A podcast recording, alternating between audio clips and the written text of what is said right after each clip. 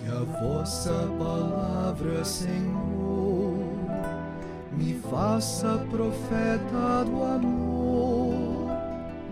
Dai-me a sagrada unção e a ousadia do coração para anunciar o Evangelho de Deus, palavra da salvação. Cuidar dos bens e do projeto de Deus. Queridos e amados irmãos e irmãs, celebramos a liturgia do 33º domingo do tempo comum. Recorda cada cristão a grave responsabilidade de ser, no tempo histórico em que vivemos, testemunha consciente, ativa e comprometida com o projeto de salvação e libertação que Deus Pai traz e apresenta a todos nós.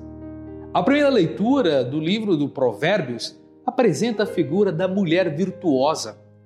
Alguns dos valores que asseguram a felicidade, o êxito, a realização, o sábio autor do texto propõe, sobretudo, os valores do trabalho, do compromisso, da generosidade, do temor de Deus. Não são só valores da mulher virtuosa, são valores de que deve revertir-se o discípulo que quer viver na fidelidade aos projetos de Deus e corresponder à missão que Deus lhe confiou.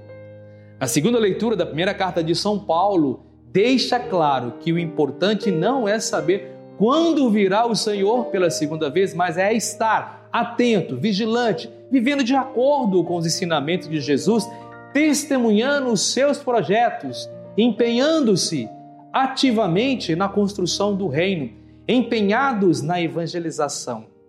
O Evangelho de Mateus apresenta-nos dois exemplos opostos de como esperar e preparar a última vinda de Jesus.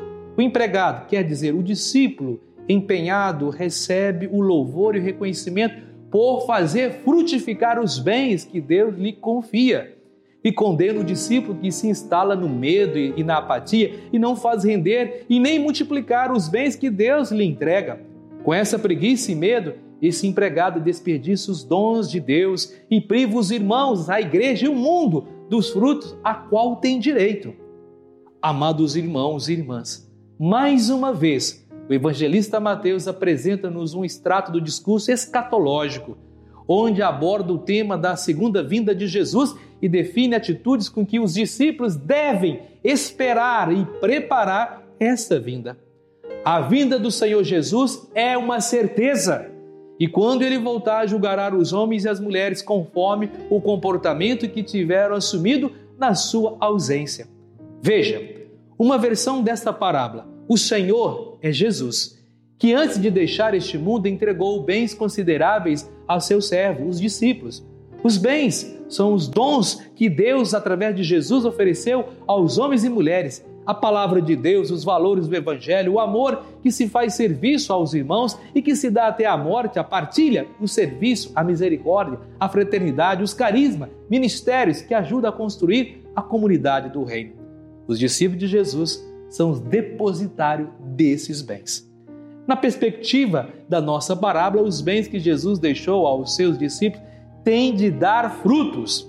A parábola apresenta como modelos os dois servos que mexeram com os bens, que demonstraram interesse, que se preocuparam em não deixar parado os dons do Senhor, que fizeram investimentos, que não se acomodaram e nem se deixaram paralisar pela preguiça, pela rotina ou pelo medo.